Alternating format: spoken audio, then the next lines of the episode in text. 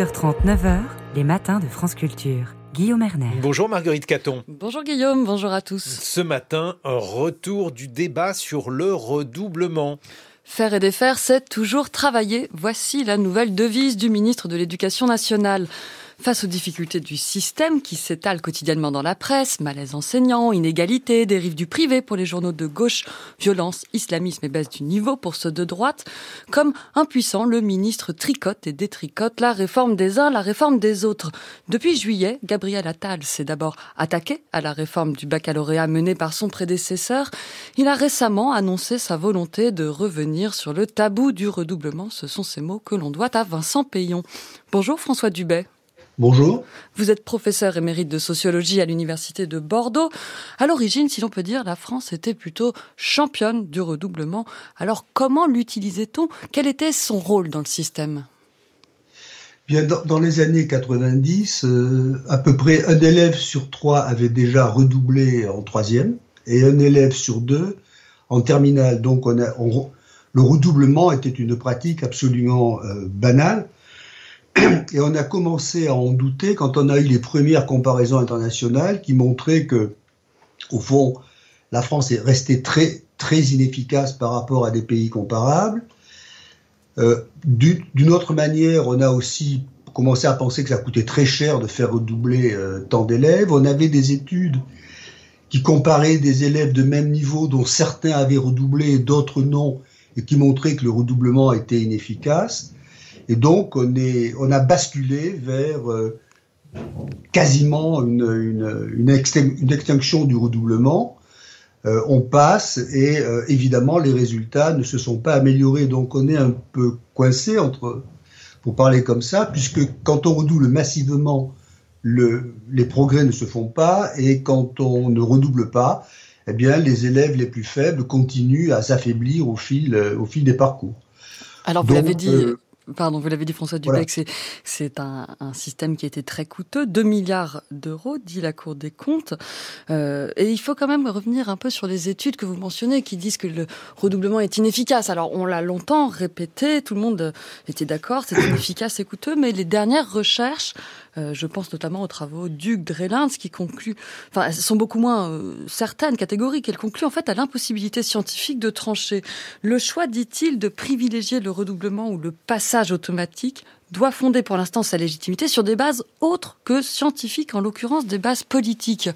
Euh, qu'est-ce que vous en pensez, vous?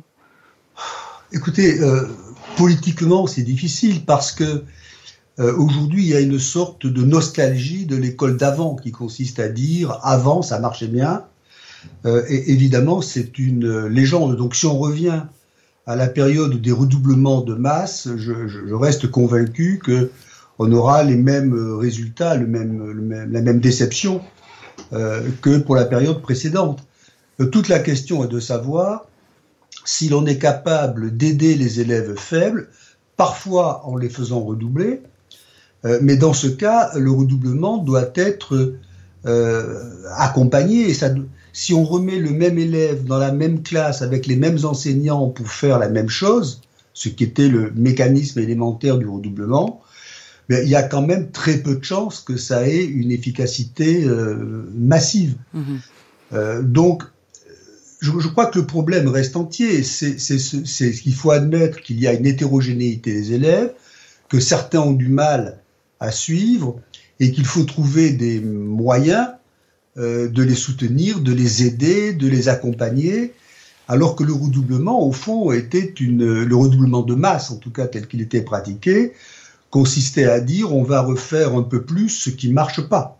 Euh, ça n'a pas marché cette année, on va refaire la même chose l'année suivante et dans l'ensemble, ça ne marche pas. Alors évidemment, comme toujours, quand on raisonne sur des masses considérables d'élèves, euh, on peut dire en moyenne ça marche pas, mais évidemment ça marche pour quelques-uns. Mais euh, je crois que l'affirmation de dire, euh, qui consiste à dire nous allons de nouveau permettre le redoublement, si on revient dans des, à des pratiques, à des taux de redoublement qui sont ceux que nous avons connus, je crois que nous aurons les mêmes effets et nous ferons, au fond, ce qui marche pas, euh, ce qui marche pas continuera à se faire et coûtera plus cher. Donc, la question de l'hétérogénéité des élèves se pose Et d'ailleurs, Gabriel Attal la repose aussi d'une manière très, euh, très identique quand il dit nous allons refaire des classes de niveau. Bon, on sait que les classes de niveau qui, regroupent des, des, élèves faibles affaiblissent ces élèves. Donc, euh, il faut bien que nous regardions comment font d'autres pays qui s'en tirent un peu moins mal que nous plutôt que d'être dans l'idée que c'était mieux avant et qu'il faut y revenir. Oui, un peu moins mal dans la capacité à finalement atténuer les inégalités sociales. C'est l'un des objectifs. Alors ce qui est clair, c'est qu'aujourd'hui, de toute façon, le, taux de redoublement en sixième, par exemple, est inférieur à 1%. Euh, donc il est quand même peu probable que ça remonte d'un coup, même s'il faut le souligner, François Dubel, le, le redoublement était populaire avant d'être devenir exceptionnel en 2013-2014, puisque les élèves, les parents l'étaient plutôt favorables. Euh, par contre, actuellement, les syndicats enseignants, ils sont très opposés. Comment vous l'expliquez? Il y, a eu un renversement. D'abord, les, parents y étaient favorables parce qu'ils pensaient que c'était efficace. Je suis pas sûr qu'aujourd'hui ils seraient si favorables parce qu'ils savent bien que les accidents de parcours vont finir par compter euh, quand on passera euh, à parcoursup et au moment du tri, au moment euh, de la sélection.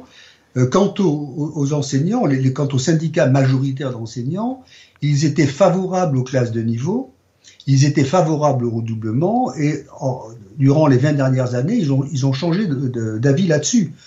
Ils ont plutôt compris que les classes de niveau, c'était plus facile pour les enseignants, mais plutôt désastreux pour les élèves, en tout cas les élèves les plus faibles, et que le redoublement aussi. Donc, euh, il y, a quelque chose qui a, qui a profondément changé là-dessus. Alors, il ne s'agit pas de faire le redoublement une question théologique, on est pour, on est contre.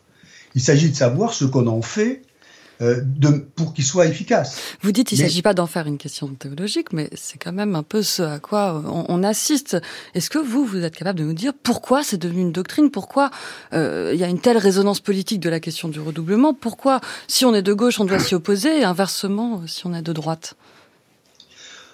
Alors je ne sais pas si on doit s'y opposer parce qu'on est de gauche ou si on doit s'y opposer parce qu'on est de droite. Je crois qu'on s'y oppose plutôt quand on est de gauche parce qu'on voit bien que c'est un facteur, que d'une part ça ne marche pas et que c'est plutôt un facteur d'accélération et de tri et d'inégalité.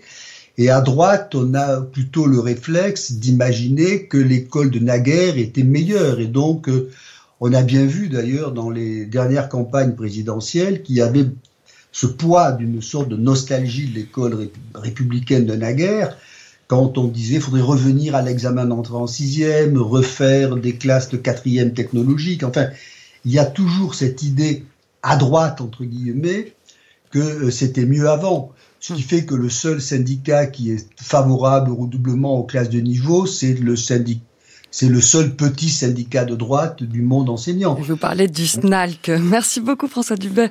Grâce à vous, on comprend que le redoublement n'est finalement pas tant un tabou qu'un totem. Je rappelle que vous êtes professeur émérite de sociologie à l'Université de Bordeaux.